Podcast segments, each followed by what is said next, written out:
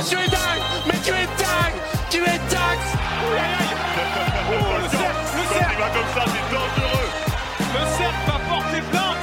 Attention Décollage. C'est quel dunk Quel dunk Un shoot extraordinaire. Il l'a enterré vivant. Aïe aïe aïe, ce qu'il lui a mis sur la courge?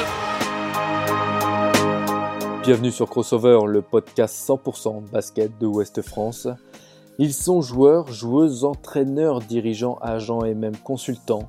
Ils font la richesse du basket français et ils vous racontent les moments forts de leur carrière. Les grandes victoires bien sûr, mais aussi les défaites et les blessures qui ont jalonné leur parcours.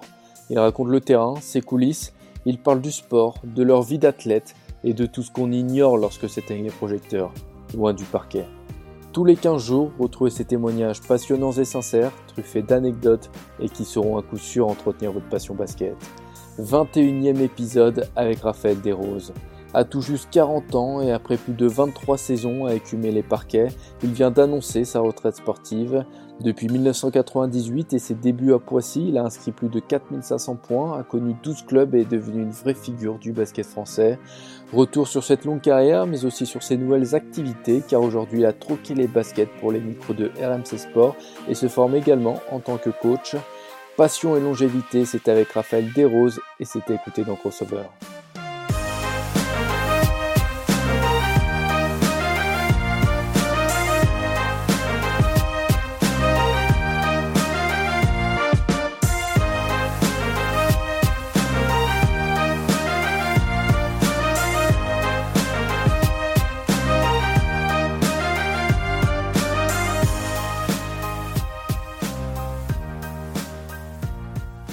Raphaël Desroses, bonjour, comment vas-tu?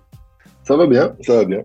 Eh ben, écoute, déjà, merci euh, d'avoir répondu présent à, à l'invitation de Crossover. Merci de prendre le temps pour enregistrer ce, ce nouveau podcast de bon matin, comme ça, parce qu'on ne va rien cacher. hein. On enregistre un, un jeudi matin, il est 9h30, tout nouveau retraité des terrains, et je viens t'embêter de bonheur comme ça. C'est triste quand même. Non, mais c'est un plaisir en plus. Quand je vois les, les grands noms qui sont passés par ton podcast, je suis, je suis presque honoré. Ouais, D'ailleurs, tu fais partie de nos fidèles auditeurs, apparemment. Tu avais dit, tu écoutes souvent, enfin régulièrement le, le- le podcast. Ouais, c'est ça. Moi, je, moi, je suis un grand fan de, podcasts. J'ai une belle playlist. Et c'est vrai que bah, j'ai- j'aime bien la- l'approche que vous avez. Ça permet de découvrir un peu plus euh, les gens. C'est vrai qu'au-delà de, bah, du cadre euh, du sportif euh, habituel, donc c'est vrai que c'est toujours intéressant. Puis même de, voir des, carrières retracées, ça, rappelle de beaux souvenirs. Là, je pense au dernier sur Alain Digbeu. Ça m'a ramené à mon enfance presque. C'était une de mes idoles de jeunesse. Mais, mais d'ailleurs, au passage, toujours très modeste sur Twitter, hein, Raphaël Desroses, quand, quand mon compare Julien Hippocrate t'avait chauffé entre guillemets pour enregistrer un épisode, t'avais répondu, je croyais que c'était pour les grands monsieur du basket. Moi, je joue, je, je parle des grands monsieur du basket, mais j'en suis pas. Et bien sûr que tu as ta place, 23 ans de carrière, c'est pas rien quand même. On en a des, des choses à raconter là. Ouais, mais j'ai obligé, c'est comme au JO. Été obligé de partir sur le marathon parce que sprint, j'étais pas un des meilleurs. Là, justement, on va faire une petite rétrospective parce que ça y est, là, c'est la fin pour toi, la fin d'une carrière qui avait commencé à Poissy-Château à la fin des années 90. Et ouais, tu fais partie de ces joueurs qui avaient commencé leur carrière au, 20e siècle, 23 ans plus tard, tu raccroches les baskets. Euh, c'est officiel. Comment t'es venu cette décision euh, d'arrêter? Moi, déjà, c'est vrai que ça faisait un moment que je jouais un peu les prolongations euh, parce que bah, j'aime ça et je prends, toujours énormément de plaisir sur un, un terrain. Mais j'étais arrivé à un point où je voulais pas que ça, ça prenne le pas sur ma, ma reconversion, entre guillemets. Euh, et c'est vrai que moi, quand j'ai commencé à passer mes diplômes d'entraîneur, euh, à l'époque, euh, je voulais rentrer au, au DES. Donc, le DES, pour expliquer à tout le monde, c'est le diplôme ultime quand tu es entraîneur. Ouais. Tu peux vraiment coacher à, à tous les niveaux en tant que numéro un. Moi, j'avais le diplôme juste en dessous, fédéral, qui permettait d'être assistant pro, mais qui me limitait à, à la N2, par exemple, en, en tant qu'entraîneur principal. Et, euh, et dans le timing, c'est vrai que bah, cette année, c'était plutôt le, bon moment pour, pour euh, m'inscrire, parce que c'est m'inscrire, tenter d'être sélectionné, parce que c'est vrai que c'est très select. Euh, Il n'y a pas beaucoup de, candidats retenus, hein, 13 sur toute la France, donc euh, forcément, c'est pas évident d'y rentrer. Et donc, euh, bah aussi les, circonstances, hein, une année un peu, un peu galère avec, euh, avec Banv, euh, qui faisait que je prenais quand même de moins en moins de plaisir sur le terrain. Euh, parce que bah, quand on continue à jouer euh, à mon âge, euh, s'il n'y a pas non plus bah, une- un petit titre à aller chercher ou du plaisir sur le terrain, bah, ça devient compliqué. Et donc, bah, tous les éléments étaient réunis pour que bah, je, je- j'en fasse ma, ma dernière année. Et puis, je te cache pas aussi qu'une de mes carottes, c'était aussi de jouer jusqu'à 40 ans. Ouais. Ça, bon, bah, ça, ça C'était un fait. objectif pour, pour toi? Ouais, ouais, quasiment. Franchement, c'était, c'est vrai que c'était, c'était bah, le dernier truc qui me tenait. comme je suis né en fin d'année, j'ai toujours eu la petite douille de devoir faire une année de plus. Parce que tu vois, là, vraiment, bah, je, suis dans, en 80. Donc, normalement, bah, c'est, c'est, l'année de mes 41 ans. Mais comme je suis né fin octobre, bah, si je veux jouer jusqu'à 41 ans, il faut que je rempile pour une saison. Donc, ça a été un peu le cas pour, pour euh, mes, mes 40 ans. Euh, mais c'est vrai que là, je, bah, il n'y avait plus trop de sens, on va dire, à être sur un terrain parce que jouer le maintien, c'est quand même dur euh, moralement. Euh, C'était le but de cette année, on avait de quoi faire quand même mieux avec Grand, on ne peut pas te, mentir, euh, pour un maintien confortable. Mais euh, bah, la spirale des défaites, euh, le fait que bah, y ait cette formation à, aller chercher et qui n'est pas conciliable, à mon sens, avec euh, un statut de joueur, bon, ça a commencé à faire beaucoup. Ouais, parce qu'on va le dire, hein, tu étais quand même encore décisif et bien décisif avec Van en, National 1. Tu tournais à 11 points de moyenne à 40 ans, je crois. C'est beau quand même. C'est quoi le secret d'une telle longévité? Parce que euh, même si le corps tient après plus de 20 ans d'entraînement, parfois c'est souvent le cerveau qui a du mal à se motiver et à, retrouver cette motivation. Toi, tu, tu continues d'entretenir la machine, c'est dingue. La, chance, c'est vrai que bon, je suis déjà d'être passionné parce que c'est vrai qu'il faut, je pense à ces âges-là, il faut aimer ce qu'on fait. Euh, j'ai pas en tête de joueur de, de, de 40 ans qui, qui, qui, qui, est là juste pour aller au, au boulot, parce que c'est vrai que, bah, comme tu, tu le dis, c'est quand même des sacrifices, euh, sacrifices pour rester dans un bon état physique. Alors le sacrifice, on va dire, de, de l'athlète. Moi, comme j'aime le sport, euh, je suis quelqu'un qui arrête jamais, en fait, on va dire. L'été, euh, si c'est pas du basket, je fais autre chose. Je, je suis souvent à la salle. J'ai appris à, à, entretenir mon corps euh, de, manière à ce que ça me fasse plaisir aussi. Hein, c'est pas non plus. Euh. Mais par contre, euh, bah, pour tout ce qui est extra, tu vois, je vais prendre l'exemple courant dans le monde du sport, l'alcool par exemple, tu vois, mm. aller, aller boire un, coup, etc. Bah, tu sais que tu le payes direct. moi, en tout cas, c'est vrai que euh, si j'étais fragile physiquement, c'était plus tout ce qui était tendinopathie dans ma carrière. Et ben moi, ça n'a jamais raté. Si demain, je vais me prendre 2-3 DSP, je peux te dire que le lendemain, je vais, je vais douiller. Et donc, c'est vrai que c'est une rigueur aussi. Bah, en termes d'alimentation. Euh, tu veux pas manger n'importe quoi. Si tu veux garder un, poids stable, toutes ces choses-là, tu vois, et pas mettre de, de, de, sur tes articulations. Donc, c'est vrai que bout d'un moment, c'est c'est ça aussi qui te, fait peut-être arrêter, c'est de te dire, j'en ai marre de, de, me sacrifier, j'en ai marre de, bah, c'est un, week-end, d'aller boire un coup avec les gars. Euh, ouais, mais si je le fais, je vais avoir mal pendant trois jours. Euh, toutes ces choses-là, c'est vrai que ça pèse au bout d'un moment. Euh, alors, j'avais quand même fait un peu la transition euh, avant, c'est-à-dire que je voulais plus non plus que ce soit la priorité, mais il y avait quand même un, minimum. Et, là, je sentais que j'arrivais un peu au bout de tous ces sacrifices. Tu vois. Si, tu le fais, hein, comme je disais tout à l'heure, encore pour aller chercher une dernière montée, un titre, quelque chose comme ça, c'est plus facile. Mais quand euh, tu accumules les défaites, comme c'était le cas de l'année, cette année, pardon, c'est vrai que tu commences à, te remettre un peu en question. Et puis, je sentais que je commençais à, à basculer vers la case vieille écrit. C'est-à-dire que euh, ouais, à me frustrer sur le terrain, tu vois, alors que, alors j'adore mes coéquipiers, mais des fois, voilà, le fait qu'on, que le ballon n'arrive pas forcément là où, il, là où il faut, etc. Je commençais à, à, m'emporter parfois, etc. Et je voulais pas basculer vers cette image-là. Bon, au final, tu n'as pas énormément de recul parce que tu, l'annonce de, de, ta retraite est assez, assez récente quand même, mais 23 ans de carrière. Euh, c'est qu'est-ce que tu retiens de, de toutes ces années-là? Parce que ça en fait des souvenirs. Ouais, bah, comme tu l'as dit, hein. tu sais, quand tu parlais des, décennies, euh, j'avais vu une, interview d'Amara ou un truc comme ça.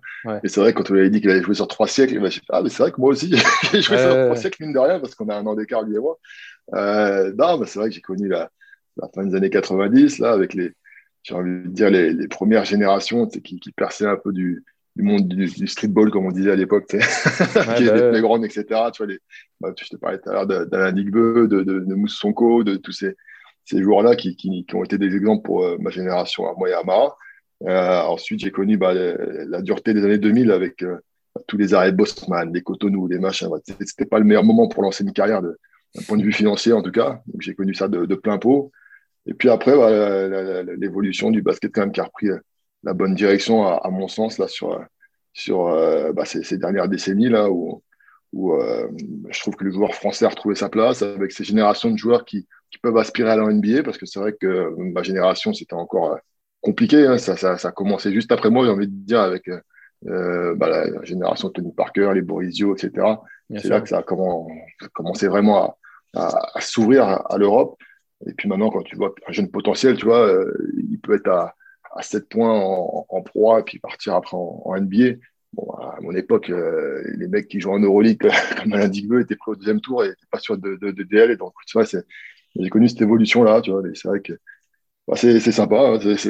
même si, si tu parles d'évolution de basket, tu vois, je fais partie aussi de cette génération. Euh, les années 90-2000, la NBA, c'était quand même un peu le, le top. Là, maintenant, c'est vrai que parfois, ça, ça, ressemble un peu à, à, des jeux vidéo avec des scores à 150 points. c'est sûr. Donc, on est passé d'un extrême à l'autre. Mais, euh, mais non, en tout cas, c'est vrai que j'apprécie aussi l'accessibilité du, du, truc parce que bah, quand j'ai commencé, pareil, il fallait aller gratter des cassettes vidéo. Tu regardais un match, tu regardais même pas la date du match. Hein. C'était juste, c'est bon, il y a mon idole dans la cassette, je regarde. Euh, là, maintenant, bah, c'est vrai que et t'as as, grandi du coup, toi, avec les, les, les fameuses cassettes de Canal, euh, les fameux matchs. Ah, bah ouais. Ah bah c'était, bah, Alors moi, j'étais quand même sur la, la, première vraie ouverture du, du, de la NBA, c'est avec euh, les matchs en clair sur Canal. Moi, c'est ce qui m'a permis aussi de tomber un peu dedans. Ça, ça, ça, bon, ça avait duré un an. Euh, où à l'époque, ouais, Canal Plus euh, diffusait un match par semaine, c'est pour les non-abonnés comme moi. Et puis après, c'est vrai que c'était bah, des cassettes qui, qui, qui tournaient. Avant ça, c'était des cassettes qu'on faisait envoyer des États-Unis. Bon, ça, moi, je, suis arrivé juste après. Mais maintenant, ouais, moi, je suis la génération un peu, un peu canal, tu vois, Georges Eddy, etc. Euh, avec euh, bah, ton, ton, coach qui peut te passer une cassette ou un copain qui a, qui a l'abonnement, bah, hop, tu, tu, lui grattes la, tu lui grattes la vidéo euh, ou tu, tu pars côté chez lui l'après-midi pour regarder le match. Donc, euh, voilà, c'est vrai que je suis partie de la génération, tu sais, Dream Team, bon, juste après. Parce que je vais pas te mentir, moi, la Dream Team, j'ai regardé en, en différé.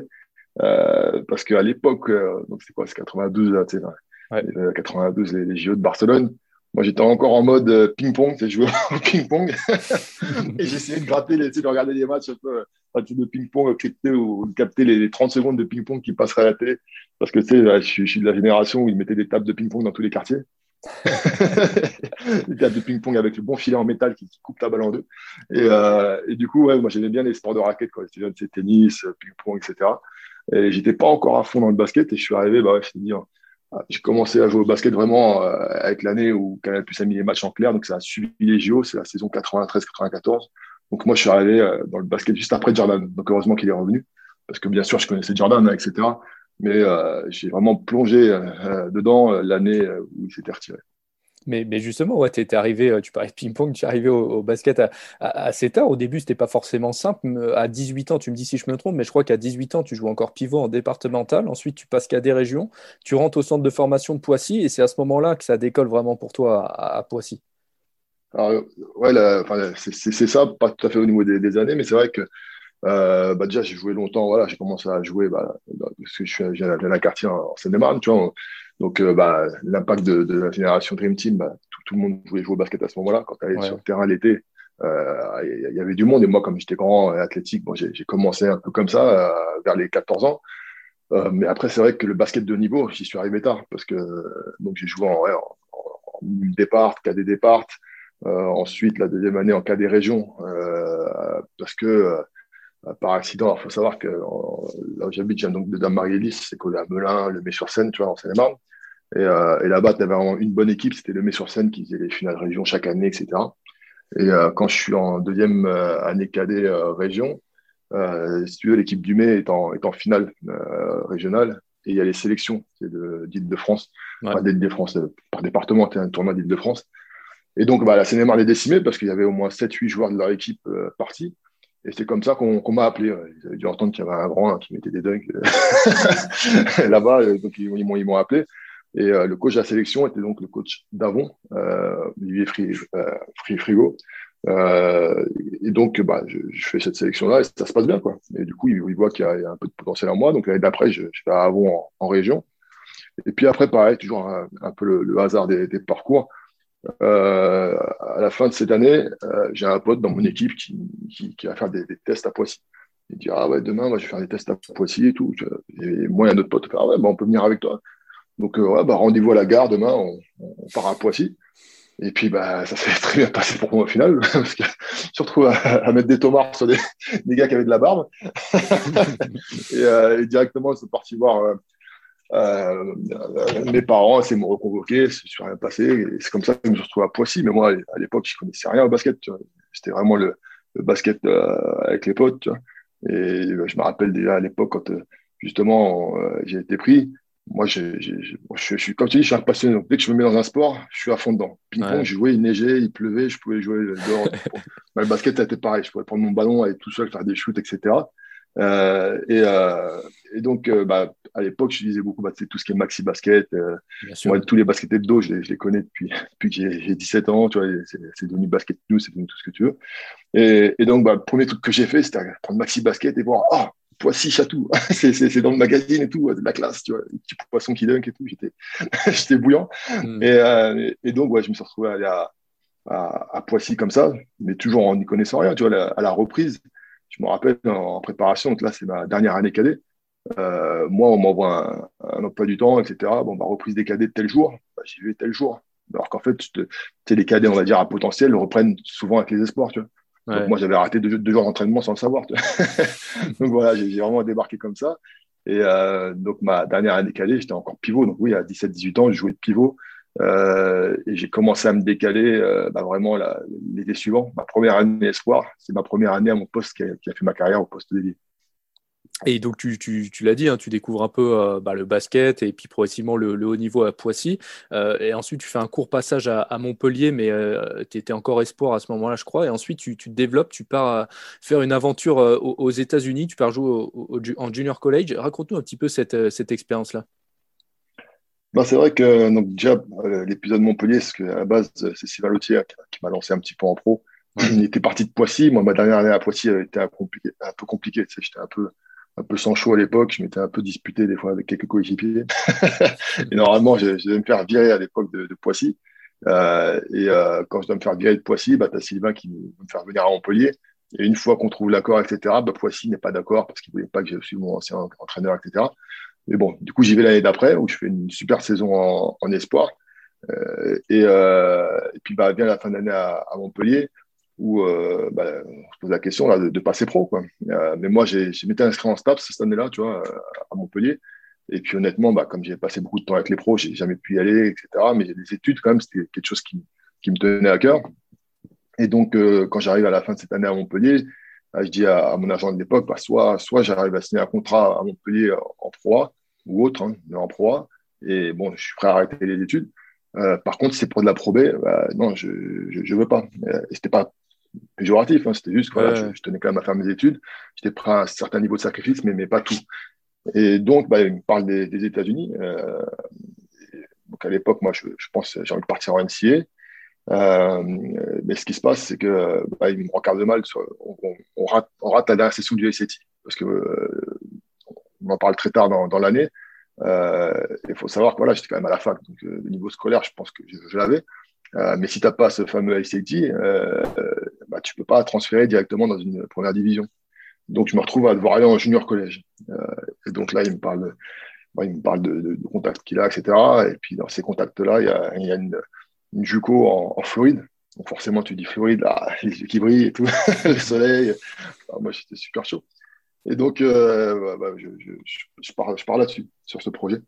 Et, euh, et donc, j'arrive là-bas et tout. Et franchement, bah, alors même si c'est junior collège, c'est pas la fac, tu vois, mais, mais par rapport à, ce qu'on trouve en, France et en Europe, euh, le parquet qui brille, le vernis tous les ans, c'est une autre ambiance, quoi. Tu vois, les, mecs, c'est des animaux parce que faut savoir junior collège, le niveau, il peut aller d'un de, très bon niveau, tu vois, euh, à un niveau rincé, quoi. Faut pas non plus se mentir.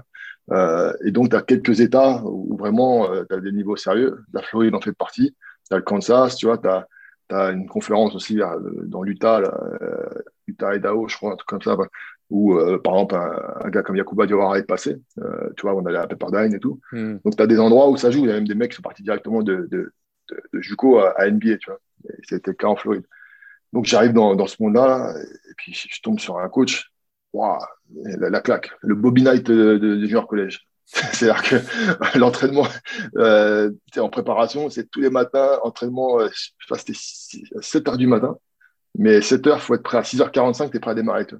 Ouais, c'est ça, tu découvres vraiment un, nouveau, enfin, c'est un autre univers là-bas. Un nouveau mode de fonctionnement, tu vois. C'était, ouais, bah, déjà, c'est quand même beaucoup plus basé sur le physique aux États-Unis, faut pas se mentir. Mais là, non, je crois même que c'était 6 heures du matin l'entraînement en préparation. Pendant un mois et demi comme ça. Tu, ouais, et t'arrives le matin, tu, tu quand c'est 6 heures, tu démarres. C'est pas le truc, tu commences à, à déverrouiller la nuque, euh, les poignets. Non, non. T'envoies du bois direct. Donc, euh, bon, première claque. Et puis, euh, genre de coach qui, qui t'insulte. il balance des grosses insultes à l'entraînement et il t'insulte, toi, tes parents, ta famille. Oh, ça m'a fait tout drôle. Mais par contre, ça m'a forgé parce que bah, c'était, voilà, c'est, il y avait du niveau dans l'équipe, c'était dur, etc. Et, puis mon année se passe pas trop mal, mais j'ai quand même le malheur de me blesser juste euh, à la fin de la préparation, tu vois, les derniers jours, parce que tu as, une période où tu n'as pas le droit en fait, de t'entraîner officiellement. Donc tu t'entraînes sans le coach. Et puis après, bah, voilà, le coach arrive, il supervise tout. ne hein. faut pas croire. Parce que moi, par exemple, la première fois qu'on vient dans ma chambre, euh, Frenchy, tu veux, tu, veux jouer? Ouais, je vais d'arriver. Je bah, attends, je suis pas trop chaud. Non, mais si, je veux bien jouer. tu vois, c'est des pick-up games, tu vois, ou open gym mais tu n'as pas trop le choix et il faut, t'entraîner comme ça. Et puis après, il, prend la main sur l'entraînement au bout d'un mois, un mois et demi. Et moi, bon, je m'étais un peu blessé à ce moment-là, et comme j'aime pas rester sans rien faire, muscu, machin, comme un bourrin. Et je reviens, bah, je repasse dans ce fameux poste 4-5. Ouais. il m'utilise à, une position qui n'est pas la mienne, quoi, honnêtement. Et j'arrive quand même à faire une saison freshman où, où, j'apporte, tu vois. je suis même dans, dans la meilleure équipe freshman de, de la conférence. Mais à la fin de l'année, pareil, je, j'en pouvais plus quoi. C'était la seule fois de ma vie où aller à l'entraînement c'était une corvée. Tu vois. Je, me rappelle une fois euh, à l'entraînement, au bout de, de 10 secondes, euh, je prends un coup de coude et on me pète l'arcade et je me mets par terre. Je fais, oh, j'allais à l'hôpital, il n'y aura pas entraînement. c'était ce type de soulagement tellement c'était dur avec lui. Tu vois. Et, euh, et, donc bah, derrière, à la fin de l'année, je, je, veux partir. Quoi. Je veux partir et puis tu as, as mon, mon, assistant coach qui part dans le Kansas et je le suis. Et ça a été une, bonne décision parce que là, dans, dans le Kansas, c'est des salles pleines, il n'y a que ça à faire. Par contre, euh, au niveau de, la vie de tous les jours, je peux te dire que quand j'arrive à l'aéroport et que mon coach me dit euh, Bon, bah, voilà, c'est la campagne, mais encore, là, tu as de la chance, il y a des arbres. Je fais quoi? Qu'est-ce qu'il raconte Il y a des arbres et tout. Et en fait, c'est vrai que le Kansas, tu franchis un peu la, la moitié du Kansas et après, c'est que des champs. À perte de vue. C'est-à-dire que tu peux rouler une heure, après, tu vois une espèce de, bidon euh, pour l'eau, et hop, tu roules encore une heure et tu arrives. Donc, j'arrive sur ce campus. Et là, par contre, je joue à ma position. Là, ça m'a permis aussi bah, passer certaines lacunes, tu vois, parce qu'en début de, quand j'étais en espoir, par exemple, au niveau de la défense, tu vois, j'étais, j'allais être bon sur l'homme et tout, mais c'est vrai que j'étais pas super vif, etc. Tu vois, sur les déplacements latéraux et tout. Bon, là-bas, tu as des, fusées face à toi chaque jour. Donc, forcément, ça, ça, te force en défense. Et je pense que j'ai pu passer un cap de ce point de vue-là et ça a été super enrichissant. Et pour, euh, bon, pas faire trop long euh, sur cet épisode-là, euh, à la fin de cette année-là, je transférais en, en NCA. Euh, mais le problème qu'il y avait à l'époque, c'est que dès que tu jouais des minutes en pro, ouais, quand on trouvait ça, ben, on te suspendait. C'était pas des suspensions de 3 matchs, 4 matchs, c'était minimum 6 mois, euh, voire, voire, voire un an. Et il faut savoir, quand tu vas en junior collège, c'est toujours un peu comparatif. Parce qu'en fait, pour, expliquer, on en avait déjà parlé avec Yakuba Diawara, justement, qui a eu le même mm. problème. Et tu avais, euh, c'était à Montpellier, c'est ça, que tu avais une sorte de contrat qui faisait que tu pouvais pas jouer à la fac ensuite aux États-Unis. Parce que tu étais considéré comme professionnel, c'est ça? C'est un contrat aspirant, mais, mais en fait, et, stagiaire, stagiaire pro, donc tu, tu, tu, gagnes pas de quoi, voilà, honnêtement. Tu gagnes que dalle, mais tu gagnes quand même, et en fait, ça te, ça te bloque ensuite ça, pour ça te pénalise. Mais ils vont même pas jusque-là. Hein. Honnêtement, à l'époque, tu vois, c'était même pas des, des, grosses enquêtes, c'est-à-dire que les mecs, ils allaient sur Internet, ils voyaient que tu avais joué en pro, et pour ah eux, bah, t'es pro. C'était presque ce résumé-là, quoi. C'était compliqué, tu vois, de, de t'en sortir. Et donc, ouais, il fallait vraiment presque te prémunir de ça, tu vois, je me rappelle euh, si on parle de Tony Parker à l'époque, j'avais lu qu'il avait dans il avait signé un contrat de manière à de toucher zéro, quoi, tu vois, que de l'avantage en nature, etc. Tu vois. Lui, il avait vraiment euh, orchestré son contrat de manière à avoir le choix à la fin de l'année de pouvoir partir en NCA ou de continuer en pro. Tu vois. Bon, mm. bah, moi, c'était vraiment le contrat de base. Et donc, euh, bah, je fais mon année, je fais quand même une bonne année, j'ai pas mal de, de divisions 1 qui sont, qui sont, qui sont chaudes pour me, me recruter. Et puis, à l'époque, moi, je prends un peu l'exemple de, de Karim Souchu, parce qu'il faut savoir que euh, à l'époque, la on connaissait, mais de loin, moins qu'aujourd'hui, je pense. Et, du coup, bah, quand on voyait euh, mettre des points NCA, on disait, ouais, il met des points NCA. Mais il faut savoir que la le niveau peut aller de, de N1 à, à Pro B. Enfin, tu vois, en, termes de talent individuel, c'est quand même vaste. Tu vois, les petites mm. facs, bah, tu vas forcément pouvoir scorer 18-19 euh, points et ça en vaudrait peut-être 7-8 dans une grosse fac, quoi, tu vois. mais à l'époque, il n'y avait pas ce recul-là. Bon, j'avais tellement souffert humainement dans le Kansas, tu vois je voulais avoir des arbres. Et, donc, euh, il y avait des facs en Floride qui, me voulaient, etc. J'avais choisi un peu de prendre une fac modeste, mais où j'allais pouvoir bien m'exprimer, euh, où le, diplôme aussi allait être de valeur. Et donc, euh, bah, je, repars des États-Unis dans l'idée de revenir au, mois d'août. quoi. Et surtout qu'entre-temps, je me rappelle, l'été, il y avait, j'avais eu quelques contacts pour signer en pro. Il y avait Roy qui m'avait contacté parce qu'à l'époque, l'entraîneur, c'était Olivier Gary, que j'avais eu sur le Cornac, parce que j'avais gagné Cornac à l'époque, j'étais parti aux États-Unis avec, lui, et, euh, et Hervé Coudray. Et puis, tu avais euh, Sylvain, donc euh, qui était à Nancy euh, à l'époque, qui était intéressé aussi, tu vois, pour me faire revenir. Et moi, j'avais dit non, non, merci, c'est bon, je veux absolument avoir mon diplôme, donc je continue. Sauf que bah, l'été, au mois au mois d'août, deux, semaines avant, enfin, ou au moment des reprises des équipes, bah, on m'annonce que on ne pourra pas me prendre parce qu'on m'avait pris en tant que joueur majeur et on ne pouvait pas se permettre de m'avoir en tant que, mec suspendu pendant, six mois. Donc là, ça a été la, première grosse claque. Bon, suite, après cette, cet intermède aux États-Unis, tu rentres en France du côté de Cholet. Et, je crois que tu en gardes un très bon souvenir hein, de, cette période Choltaise. Il y, avait une, il y avait une belle équipe, hein. on le rappelle quasiment que beaucoup de Français à l'époque. Cyril ouais. Pomeda, Jim Bilba, Mac Ball, Jean-Michel Milipoca, Cédric Ferchaud, Claude Marquis. Il y avait aussi des à l'époque. Euh, vraiment une belle équipe. Cette expérience Choltaise, c'était un peu une bande de potes surtout aussi. Ah, c'était énorme. Ah, c'était énorme. En plus, ça s'est fait un peu à l'arrache parce que donc quand je rentre des États-Unis au début, après avoir refusé les offres, bah, toutes les pré-saisons ont commencé.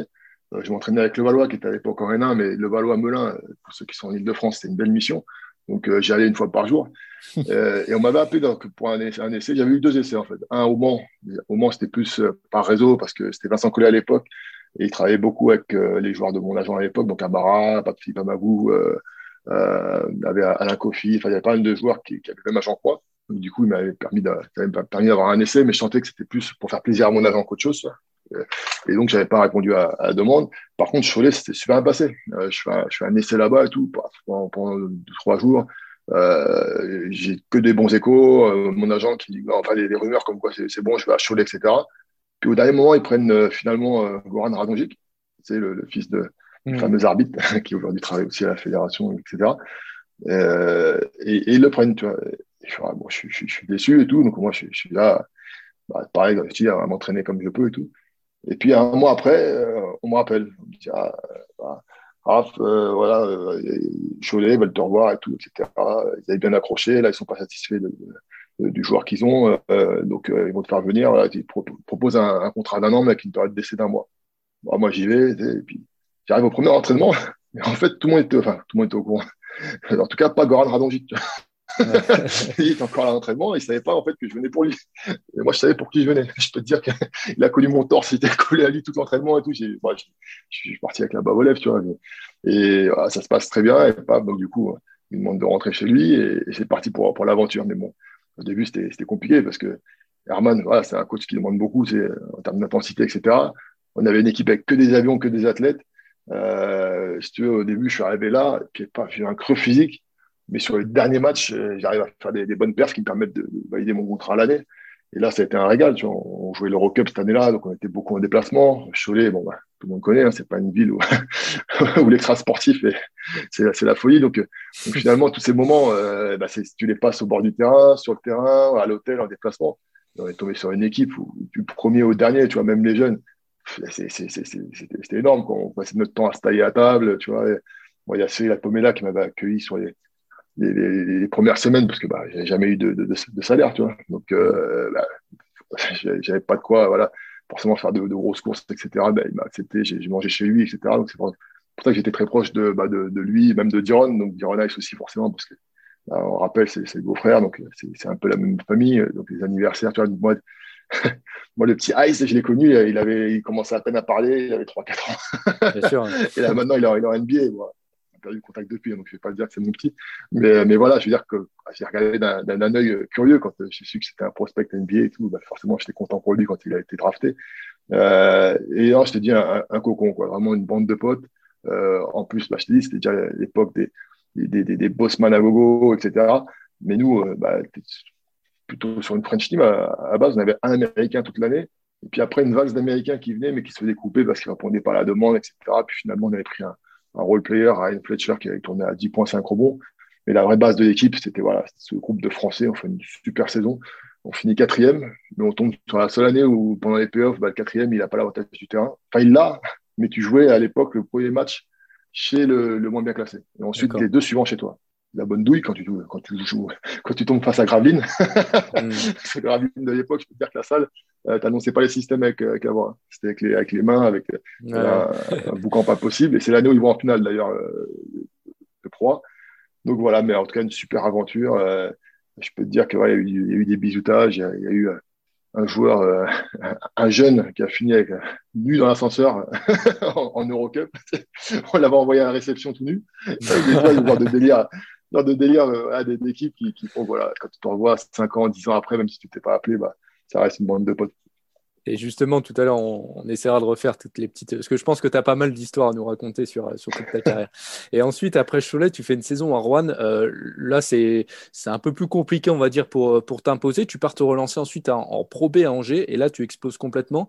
Euh, j'aimerais qu'on parle un petit peu d'Angers. Moi, je m'en souviens très bien de cette équipe. Pour tout dire, j'étais tout gamin et je venais voir les matchs à Jambouin, à la salle Jambouin. Et il y avait une vraie. Euh, il y avait une. Alors, pour ceux qui s'en souviennent, il y avait des, des, Julien Bestron, des Johan Ratuville, les, les, les, étrangers, Scott Emerson, Thérèse Et le shooter lituanien aussi, Andrius Ragoskas. Euh, je m'en mm. souviens très bien. Euh, Angers, c'est là que tu te révèles vraiment et, tu fais aussi taire ceux qui te disaient à ce moment-là euh, des roses, il vaut pas mieux que la N1, il n'ira pas au-dessus. Ouais, bah ça, bon, pour être clair, c'était Jean-Denis qui avait dit ça. bah, L'année à Rouen est particulière déjà, parce que c'est vrai que j'arrive pour, pour, passer un cap. Tu vois. Euh, et, bon, pour faire court, parce que je sens bien que c'est Angers qui t'intéresse le plus, c'est vrai que Rouen, je suis passé de tous les rôles. C'est-à-dire que je suis arrivé en préparation, j'étais titulaire. Limite, Jean-Denis disait que ah, c'est pas normal que, que j'ai pas une chance pour aller gratter un peu l'équipe de France, etc. Tu vois euh, parce que j'avais profité de, de blessures, j'avais profité du fait que les Américains recrutaient, enfin, on avait un, un bossman recruté, euh, un Américain qui n'avait pas fait trop le taf. Et bon, ce qui m'a tué à Rouen, en fait, c'est qu'on avait un 4 américain qui était, qui était rincé. Donc, Jean-Denis, au bout de trois semaines, il le renvoie chez lui.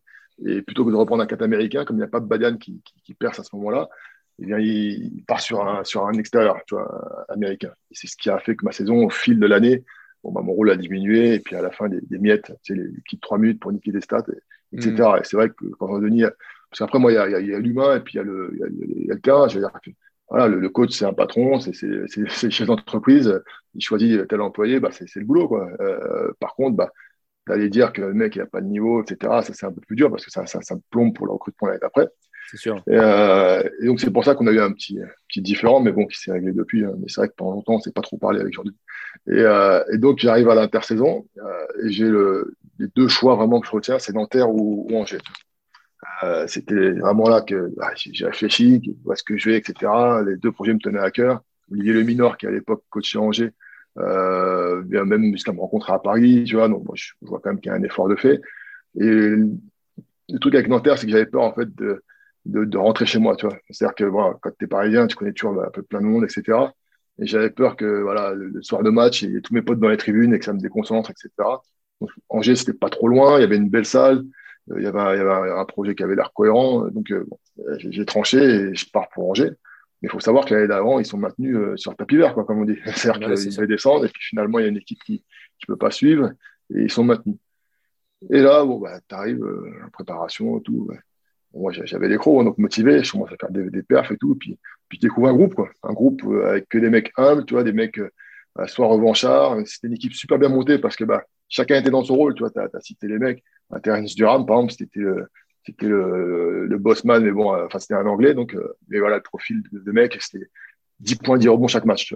Et, c'est-à-dire que moi, je sais prendre des rebonds, mettre des dunks, euh, c'est tout. Je vais pas prendre un shoot pour rien, je vais pas faire, pas de furiture. Euh, Scott Emerson, bah, c'était la, pierre angulaire à l'intérieur. Moi, c'était l'option numéro une à l'extérieur. Tu avais un Joan Anthony Christophe. C'est les, Anthony Christophe. Les mecs, c'est, voilà, c'est les mecs, c'est voilà, défendre, faire la passe. Euh, Julien Bestron, bah, c'était le jeune qui arrivait avec son talent. Euh, on avait un Guillaume Sen aussi qui était, lui, c'était venir euh, et prendre des mecs en défense tout terrain. Et voilà, le shooter lituanien, et tout a cliqué. Tout a cliqué. On fait une saison où on se bat toute l'année dans, dans, le top 4. Quoi. Dans le top 4. Et, et honnêtement, ça on doit finir troisième ex -aequo. On se prend une petite douille par Orléans parce qu'on on gagne un match là-bas.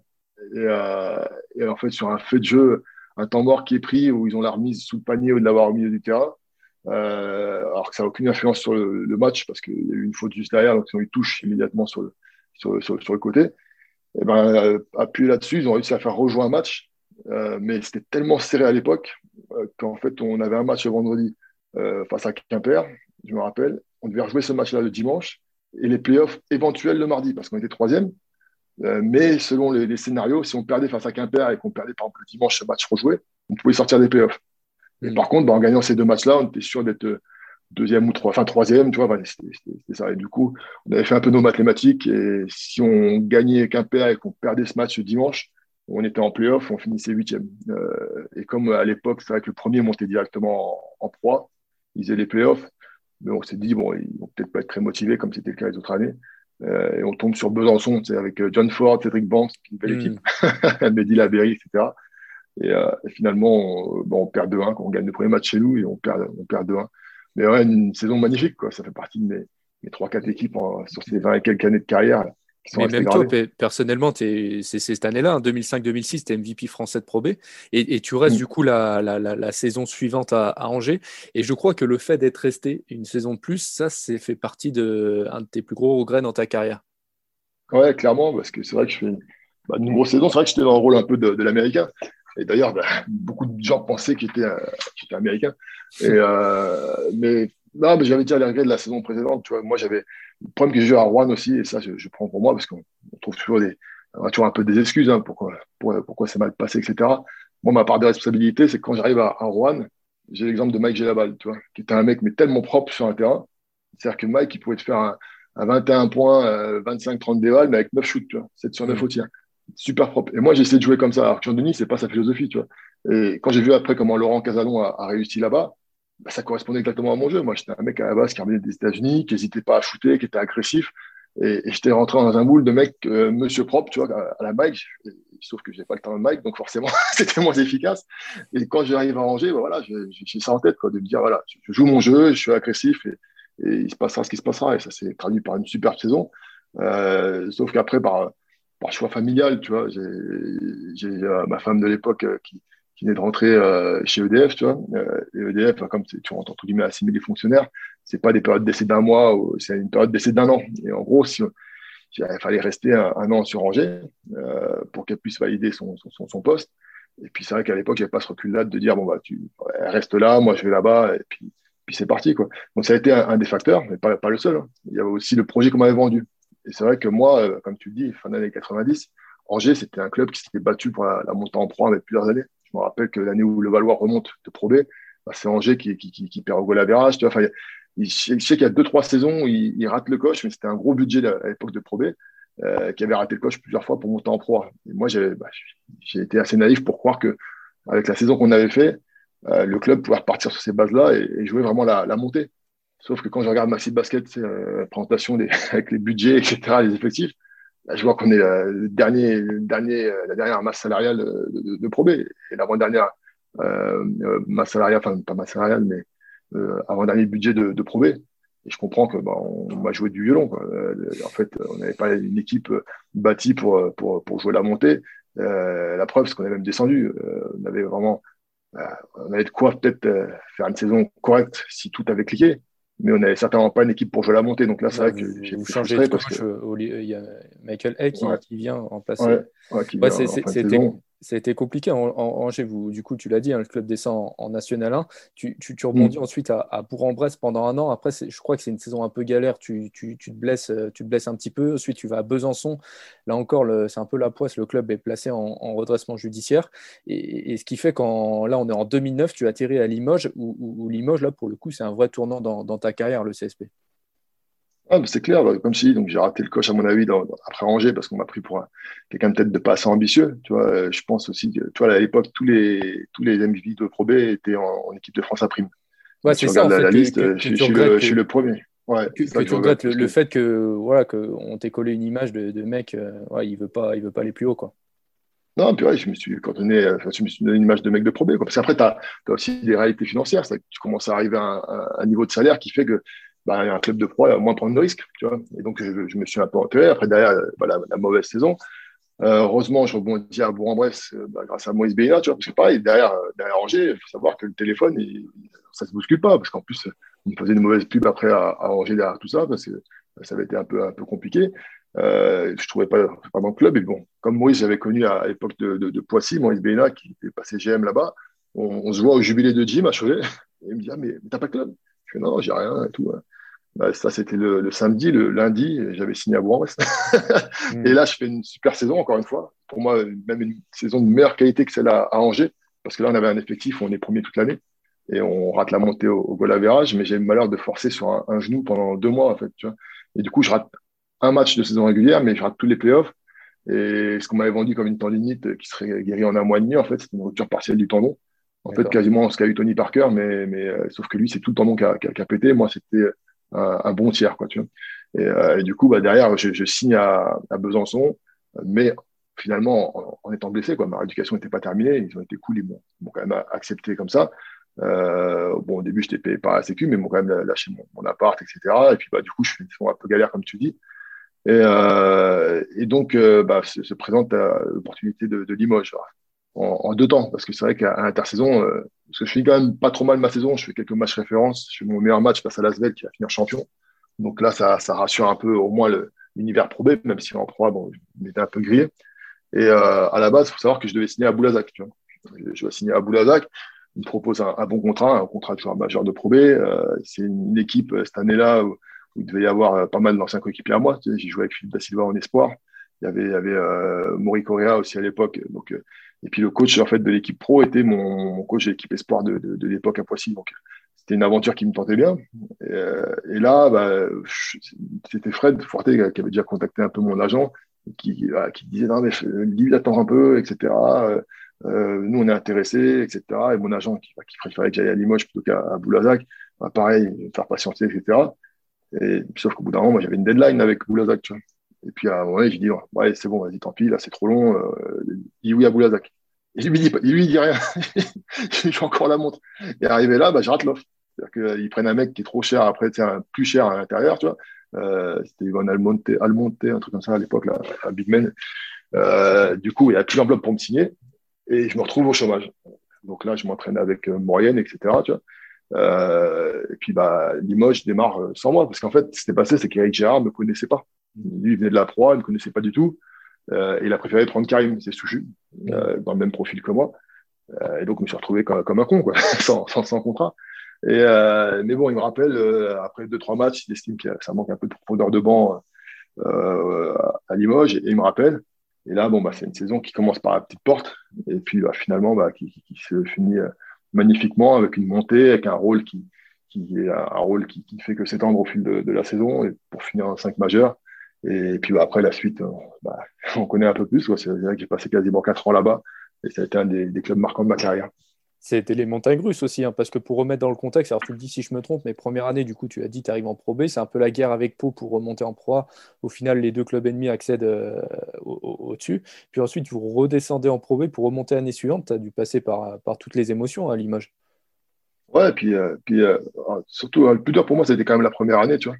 Parce que si tu veux, pour remettre dans le contexte, à l'époque, quand j'arrive en Pro B à Limoges, j'ai jamais joué moins de 30 minutes en Pro B de ma carrière. Euh, et j'arrive, au début, il y a des matchs, il me fait jouer, enfin, Eric me fait jouer 10 minutes, 15 minutes. Et il y avait une grosse équipe aussi. Je, ah ouais, il y avait une grosse équipe, mais je commençais à péter les plombs.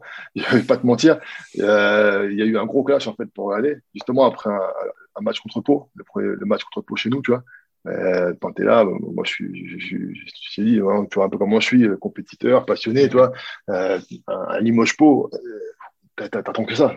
T'attends que ça. Et puis, je me retrouve à jouer de, à peine 10 minutes et sans faire un joueur, par exemple, un coéquipier qui était François Renault à l'époque, tu vois. Euh, lui, c'était un joueur qui était arrivé plus pour la N1 et qui était, qui, jouait sa première année en Pro B. Il a joué plus que moi ce match-là et j'avais très mal pris, tu vois. Et donc, quand je suis arrivé le lundi à l'entraînement, je peux te dire que j'avais pas le smile. et, ça n'a pas manqué. Je, je, j'étais en train de bouillir et je me suis embrouillé avec Eric, tu vois. Euh, je me suis, je, je suis barré de l'entraînement, enfin, je suis viré de l'entraînement, etc. Et, pour moi, j'allais faire mes valises, tu vois. Mais finalement, ça a été simple parce que bon, au moins, c'était honnête comme réaction ça nous a permis de, de, de discuter. Et puis, euh, on était sur une semaine de, de trois matchs qui allait arriver. Et honnêtement, le, groupe euh, de cette année-là aussi était, était, un groupe top, quoi, euh, avec euh, vraiment des bons coéquipiers, etc. Et je voulais pas non plus les, les mettre en galère, à, à, me barrer comme un lâche, etc. Donc, on s'était dit, on se donne trois matchs. Et puis, à la fin de ces trois matchs, on fait un bilan. Et puis, bon, finalement, ça s'est super bien passé. Lui, je pense, a compris aussi que voilà, il y avait peut-être une autre manière de m'utiliser, parce que moi, je dis toujours, jouer 15 minutes, c'est une chose, mais quand tu joues 15 minutes et que tu rentres trois fois sur le terrain, trois fois cinq minutes, tu peux rien faire. Quoi. Honnêtement, le mm. temps que tu commences à transpirer, tu ressors et tout, c'est ce que j'avais dit avec. Quoi. Si au moins, si tu me fais jouer 15 minutes, euh, donne-moi 10 et 5. Tu vois. Et bon, il avait écouté un peu le message, et puis finalement, la, la saison a monté en, en flèche. Et, et, comme je te l'ai dit, j'ai pu être performant. Et puis bon, donc on remonte en, en proie. Euh, et puis bah, Limoges, il faut tout tout de suite. Quoi. Déjà, rien qu'au niveau du recrutement, on voit que c'est quand même costaud. Quoi. On a Zach Wright, on a Chris Massine qui après bah, fini dans le top 3 des évaluations, Cédric Banks qui vient voilà, avec un, gros rôle. Enfin, et, j'en passe. Euh, et moi, bah, j'ai un, affûté hein, cette saison-là. Je me rappelle, on avait recruté Jeff Barham, tu vois. Il a eu d'arriver hors de forme, mais je peux te dire que j'ai pas douté deux secondes. Tu vois. Bah, en gros, j'ai pris un peu la place. Il s'est fait couper très vite. Tu vois. Et ça a été une année où toute l'année, il y avait un Américain qui arrivait parce que moi, voilà, faut, faut, faut toujours mieux, faut toujours mieux. Et, et, au final, bon, je fais une bonne saison, ma, saison un peu référence en, en proie. Mais, mais bon, pour ce qui est de, l'équipe, bah, c'est pareil, il faut tout tout de suite. Tu vois. Mais au bout de deux mois, deux mois et demi, je crois, de trois mois, quand on arrive vers novembre, alors, on est aux alentours de la dixième place, c'est-à-dire la pression du coup près euh, au-dessus de la, tête du coach. Quoi. Et je me rappelle, on a ce fameux shoot de Jamal Schuller qui a fait le tour des États-Unis, qui est parti même sur ESPN, où on joue Vichy, qui à l'époque euh, est très mal classé, quoi. ils sont derniers, il me semble. Euh, nous, on les joue en plus, il leur manque deux Américains. Voilà, tu rentres dans le match en mode confort. Sauf qu'ils se sont accrochés, euh, les chouillard étaient chauds, etc. Et, ça se décide, on met un panier à la dernière seconde, tout le monde croit que c'est fait, puis l'autre balance du milieu de terrain, paf, panier. Voilà, du coup, coach viré le lendemain, etc. Et puis, et puis voilà, c'est l'impatience qui fait qu'au final, sur le papier, moi je suis sûr qu'on aurait pu se maintenir tranquillement, quoi, tu vois. Euh, je me rappelle à l'époque, Poitiers, euh, c'était pas une grosse, grosse équipe, bah, les mecs ils se sont maintenus parce que bah, ils changeaient jamais de joueur, tu vois. Mais nous, à chaque fois, on avait un nouveau joueur qui arrivait, un nouvel Américain ce poste-là, ce poste-là. Tu repars toujours à zéro. On est même monté avec, on avait sept Américains, je crois, on est euh, sept ou huit, alors que c'est cinq autorisés. On faisait des changements d'entraînement entre pros, tu vois. c'est quand même rare, quoi. On n'est pas en Euroleague. Hein. Et, euh, et, donc, ouais, bah, on redescend, on redescend. Et puis, bah, moi, j'avais signé, j'avais signé pendant, pendant les, les playoffs de la première montée, tu vois. Donc j'étais encore sous contrat. Euh, puis euh, Fred tenait, tenait à moi, il voulait qu'il y ait un peu un rôle de, de leader et d'après, etc. On avait tu vois, deux, trois accords de, de, de, principe entre nous pour prolonger et puis euh, pour aller voir même encore un peu plus loin. Et donc c'est là qu'arrive cette équipe de Pro B, euh, un peu surdimensionnée, quoi. Avec du, du Joe Gomis qui joue en Euroleague, avant à Charleroi. Ouais. on connaît la carrière de Joe. On, on, on serve Chris Massy. On fait venir des, des, des mecs comme Jean-Michel, Yannick Poca, tu vois. Enfin, non, bah voilà, la, la, la Rolls Royce hein, pour la Pro Et là, pareil, encore une fois, une, autre année exceptionnelle avec, euh, avec, euh, avec euh, bah, que des bons gars. Quoi. Quand tu vois Diogomis, son éthique de, son éthique de travail, bah, tu sais pourquoi il, il est l'entraîneur qu'il est aujourd'hui. Hein. Un développement des, individuel des joueurs, c'est simple, il prend sa routine et puis, il la montre aux gamins. Quoi. Mmh, c'est un, joueur qui arrivait toujours 45 minutes, une heure avant à l'entraînement, mais chaque jour. Tu vois. Même moi qui suis quand même quelqu'un de, de studieux, bah, je me, je me l'ai imposé allez, trois fois dans la semaine, tu vois, deux, trois fois, de, de venir en, en, avance comme ça. Non, lui, c'était chaque entraînement, tu vois. Chaque entraînement, il vient, sa petite balle de délice, son ballon, je fais mes dribbles, je mets mes petits, mes petits plots, mes élastiques. Et, et tu vois, c'est, c'est, c'est, ça a été un exemple pour, pour des carrières. Moi, je dis toujours, je peux me tromper, il hein, faudrait demander aux, aux, joueurs concernés, mais un mec comme Jean-Michel Nipoca, c'est pas pour rien, à mon avis, qu'il a passé un cap après avoir joué avec Joe, quoi.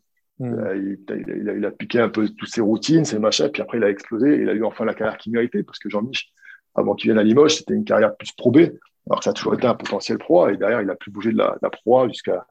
Voilà, maintenant, il arrive quand même bientôt à, la barre des 35 ans, donc il a descendu en probé. Mais, je veux dire, il a eu une carrière géniale derrière en, en pro, que ce soit avec Limoges ou à, ou à Gravine. Et, et, du coup, Limoges, pour le coup, ça, ça se termine un peu en, en boudin, entre guillemets. En décembre 2012, tu es, es, es, licencié du club pour, pour faute grave. Il y a un petit imbroglio avec le coach Yanakis à ce moment-là. À l'époque, tu l'avais accepté, tu avais dit c'est une punition méritée, je, je l'accepte. Ouais, et puis là, je vais toujours rétablir la vérité parce que c'est vrai que c'est ce raccourci-là qui a été fait, qu'il y avait un problème avec le coach. Ouais. Or, c'est pas du tout ça. Maintenant, bon, les langues se délient un peu maintenant parce que ça n'a pas d'impact aujourd'hui si je le dis. À l'époque, s'il y avait, dit vraiment le, ce qui se passait un peu en interne, ça aurait fait les, les choux gras c'était pas le but non plus.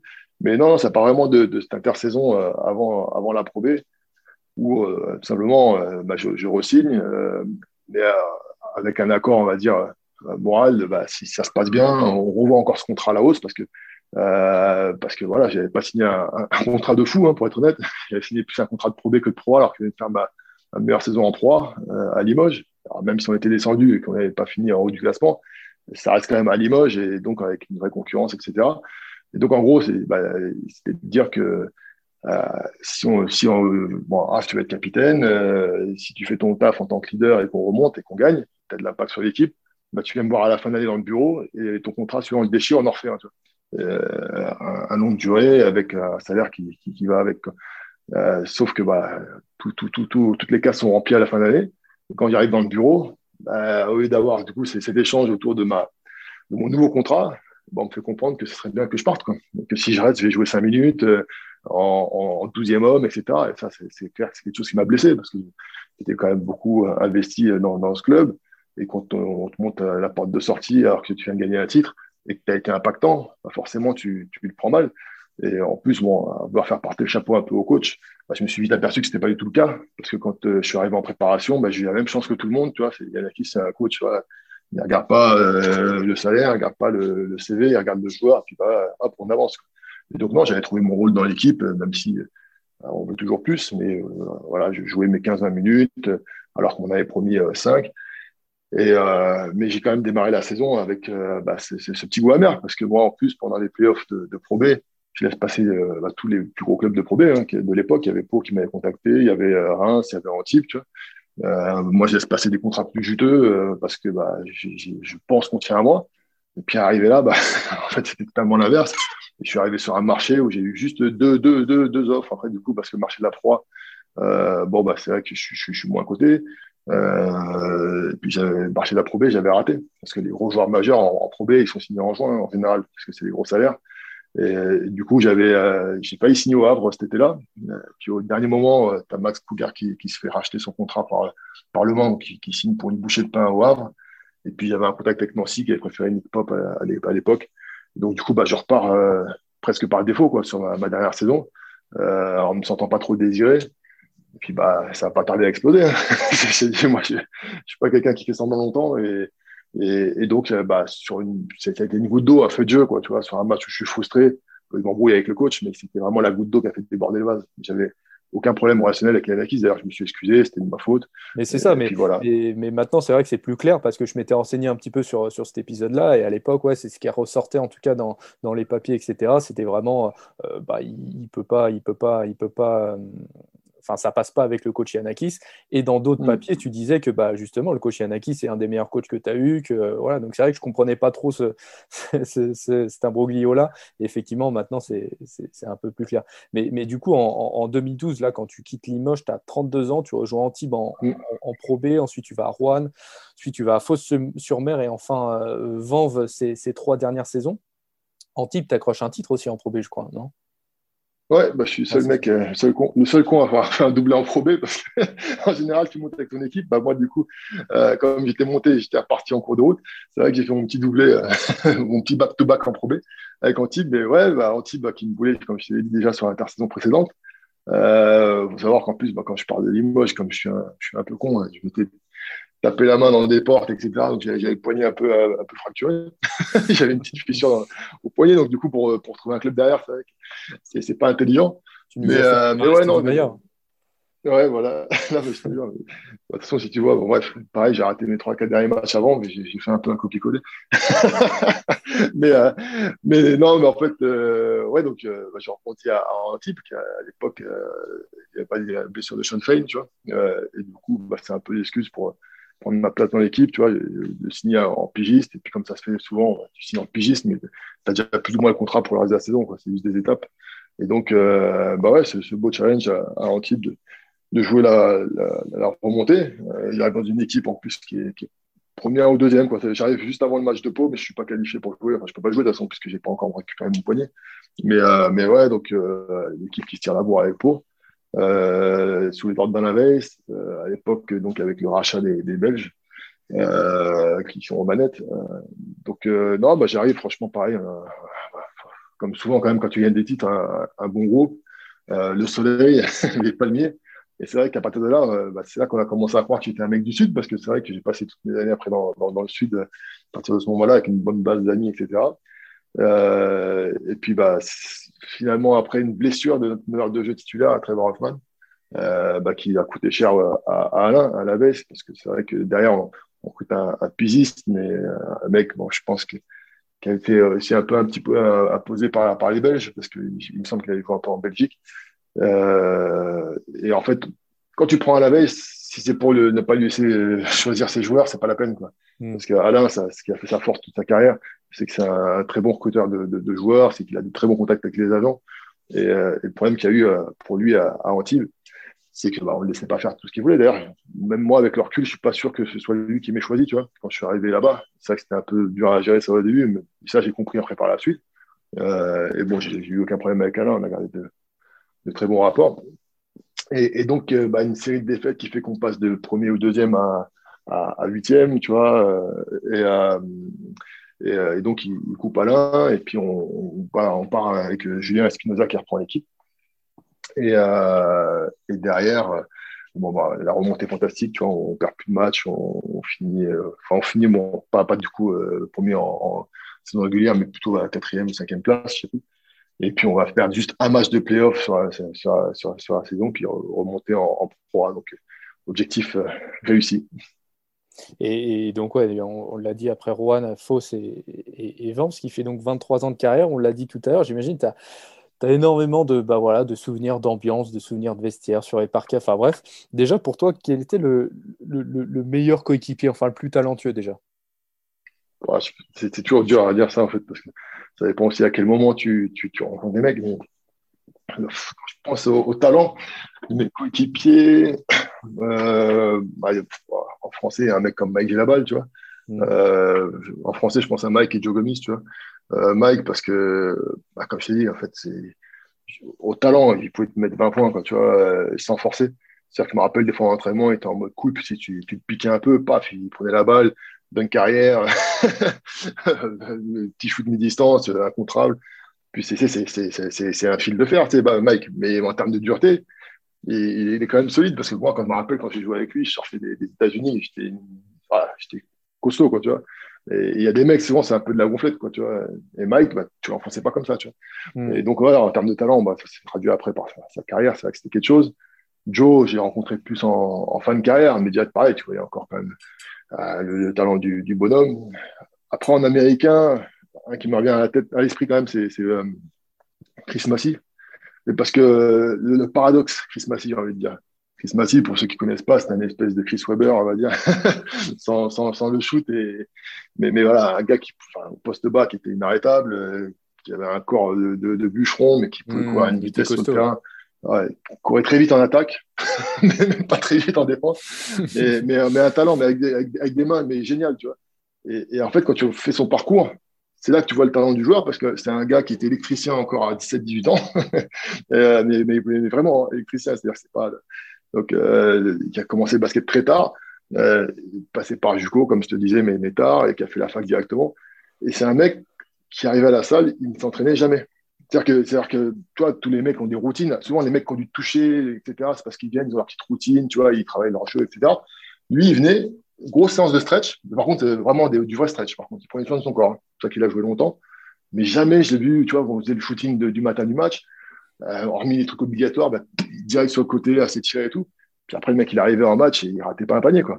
Donc ça, mmh. c'était quand même impressionnant, tu vois, de voir un, tel talent. Euh, talent dans le sens pur où, vraiment, c'est pas le travail, en tout cas, à mon sens, qui, qui, l'a maintenu à ce niveau-là, quoi. Tu vois, c'est mis à part prendre soin de son corps. Voilà. Et puis après, un dernier que j'ai envie de citer, Tim Blue, Team Blue, euh, qui a fait une, belle carrière à Antibes, tu vois. Euh, je me rappelle à l'époque, euh, c'était Basket Hebdo ou Basket News qui m'avait appelé pour. m'avait posé la même question que toi. Puis j'avais dit, parce que tu sais, tu sais jamais, quand, quand tu as joué aussi longtemps que moi, tu sais jamais qui dire, tu vois. J'avais dit au début Chris Massy, et après, pas. Je me suis dit, mais non, j'ai dû le rappeler et dire que Team Blue. Parce que Team Blue, franchement, c'est voilà, l'effort ultime, tu vois, de mettre, de mettre 7, une bonne taille, euh, qui peut shooter extérieur, qui, qui, qui, paye pas de mine avec ses redlocks, mais peut te mettre un moulin, tu vois. Enfin, au moment où je jouais avec lui, il, avait tous les appuis du basket, euh, une vision de jeu, tu vois, capable de te faire des passes des juste dans les lectures. Donc, c'est vrai que lui aussi était impressionnant. Franchement, un joueur aussi accompli, euh, avec un parcours aussi atypique, parce que Blue, c'est pas des, grosses facs, c'est pas des gros clubs à la base, tu vois. Il aurait pu avoir une carrière même encore supérieure, parce que c'est vrai que lui, il a toujours resté avec son club de cœur à Antibes. Mais à un moment donné, il pouvait aller à Monaco ou autre. Il aurait peut-être eu encore une trajectoire encore plus, plus, plus impressionnante. Mais voilà, c'est des joueurs comme ça qui, qui, qui, euh, qui me viennent à l'esprit, euh, même si je dois forcément en oublier avec tous les joueurs que j'ai connus. Le, le, joueur, le, enfin, le coéquipier le, le, plus dingue Le plus dingue Là, comme ça, j'ai. Le plus, le plus trucs comme ça, il faut, faut, faut, envoyer un texto la veille, comme ça je réfléchis. Parce que le, le plus fou, ah, j'ai eu trop d'équipes. Attends, j'essaie de voir si je prends euh, ma fiche avec les clubs que j'ai fait. Mais... à, Cholet, tu dois en avoir. À Cholet, peut-être à Limoges. Après, des fois, parce qu'il y a des trucs, des, types de folie, euh, on peut pas en parler, tu vois. parce que là, euh, ou alors, non, je, ouais, ou alors je dis pas de nom, tu vois. pas, pas dire de nom, mais... tu vois. Non, mais j'ai, voilà, je vais pas dire de nom, je vais pas dire d'époque, mais, mais j'ai quand même connu un, un coéquipier euh, qui s'enfilait une bouteille de vodka la veille des matchs. ah, effectivement. Bon, bah ça, c'est un beau grain de folie. tranquille avec la tendinopathique après Ah, bah, il a eu quelques blessures dans ses carrières, du coup. mais, mais, non, mais par contre, c'était impressionnant, quoi, tu vois. Euh, parce que, ouais, on a beau dire, il y, a, boire des verres, boire des coups, et il y a boire une, bouteille de vodka sec, tu vois. Et, euh, et d'ailleurs, bon, du coup, il avait emmené un peu son, son roommate dans, dans, sa folie. et, et, pourtant, le mec, c'était un mec qui tenait bien. C'était un étranger Même lui, ça, ça a rattrapé. Ouais, je, ne dis aucune info. ok, c'est un Français alors. non, non, c'est même pas, pas forcément un Français.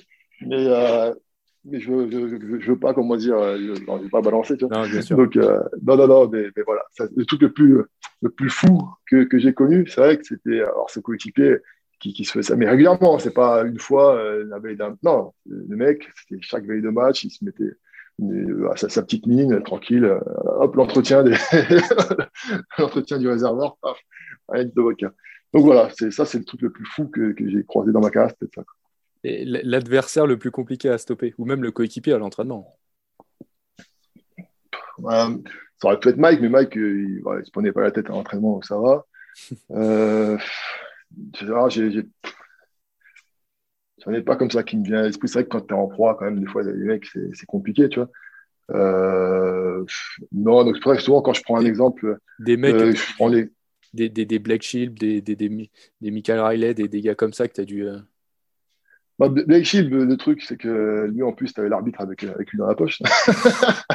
non, donc c'est vrai que c'est un beau joueur, tu vois. Mais je me rappelle, par exemple, la finale de Coupe de France qu'on fait contre Chalon, on en fait deux, tu vois, mais la deuxième, Là, je suis chaud bouillant au premier carton et tout. Je crois que je suis déjà à 10-12 points. Et je sors direct parce que je prends deux, deux fautes alors que je lui mets un contre. Tu vois, ça, c'est, vrai que c'est rageant parce que c'est sentiment pour, pour, ces joueurs-là de ne pas pouvoir les toucher. Quoi. Donc, euh, lui, c'était de ce côté-là, même si je respectais beaucoup de joueurs, hein, j'adorais le joueur, etc. Mais en tout cas, quand tu te trouvais face à lui, tu te sentais un peu lésé. Après, dans, le profil, c'est vrai que quand tu, prends, tu parles de Michael Riley, c'est vrai que c'est, c'est le type de profil euh, le plus dur à défendre pour moi parce que je n'étais pas un joueur très rapide. Tu vois. Et le problème avec les mecs comme lui, c'est qu'il peut poser, poser la balle au sol, il peut tirer à trois points, il peut driver. Tu vois. Donc c'est vrai que Michael Riley, c'était une belle colle, tu vois. D'ailleurs, bah, l'année où on remonte la première fois avec euh, Limoges, euh, c'est quand il a à Nanterre, encore en probé à l'époque. Et euh, c'est vrai que c'était compliqué. En saison régulière, mais mis un, petit buzzer beater sur, la tête pour gagner le match à Nanterre. Moi, j'avais un peu le seum. Heureusement, je me suis, vengé en playoff on les a éliminés. Mais, mais c'est vrai que Michael Riley, c'est ce type de profil vraiment compliqué pour moi à, à, défendre rapide comme ça. C'est vrai que c'est compliqué. Et puis sinon, à Cédric Banks aussi, par exemple, même si j'ai pas été euh, directement, directement face à, face à lui. Euh, comment dire, c'est vrai que je me rappelle quand je suis revenu de, de blessure, euh, à l'époque de Besançon, le premier match c'était contre Orléans, et ça, avait, ça avait switché, on va dire, ça avait switché en, en, en défense. Je suis retrouvé sur lui. Ah, putain, je, je, suis tombé deux fois sur la même action. Quoi. Changement de direction, clac, clac, prise d'écran.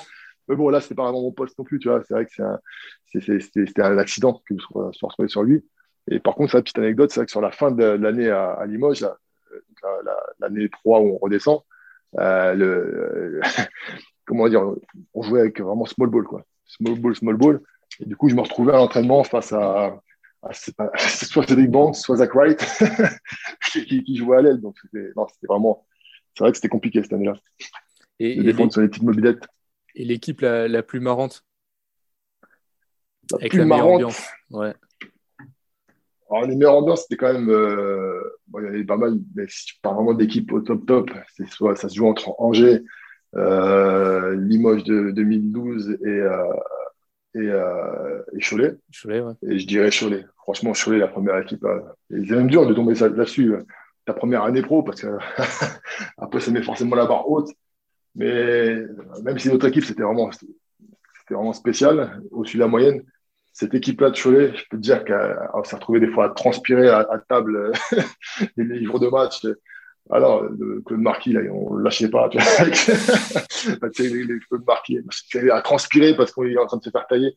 Tu sais, c'était un peu des, des, des, des, on passait notre temps à se tailler. Tu vois, des, clowns comme ça qui faire chaud, enfin, tu vois, que des gars bons publics, euh, personne calme long et tout. On avait même fait un poster à Cholet, je me rappelle, avec tous les dossiers des mecs, tu vois. c'est genre, je sais pas, je ne peux pas dire ce qu'il y avait sur le poster parce que c'est vrai que c'est très privé, mais je me rappelle qu'à l'époque, il y avait Rosine Bachelot qui était au ministère des Sports, qui était passée dans le vestiaire, elle était tombée sur le, sur le, sur le poster. Oula, qu'est-ce que c'est que ça? Elle avait rigolé. Tu vois. Alors, vraiment, c'est une année même Terrell Lydie, qui était un gros joueur américain, qui avait une belle carrière derrière, ben nous, on l'appelait Cotonou. C'était comme si c'était un petit cafre avec nous. Ouais. il était dans le boule aussi. J'avais essayé de parler des fois un peu français, etc. Non, donc, ouais, la, plus, la plus folle, la plus, la plus délire pour ça, c'était l'équipe de, de Cholet. Franchement, il y, y avait aussi une histoire de. Enfin, j'avais vu ça. tu avais raconté ça déjà à Angers, une, une histoire d'Américains qui se foutaient à poil dans le bus.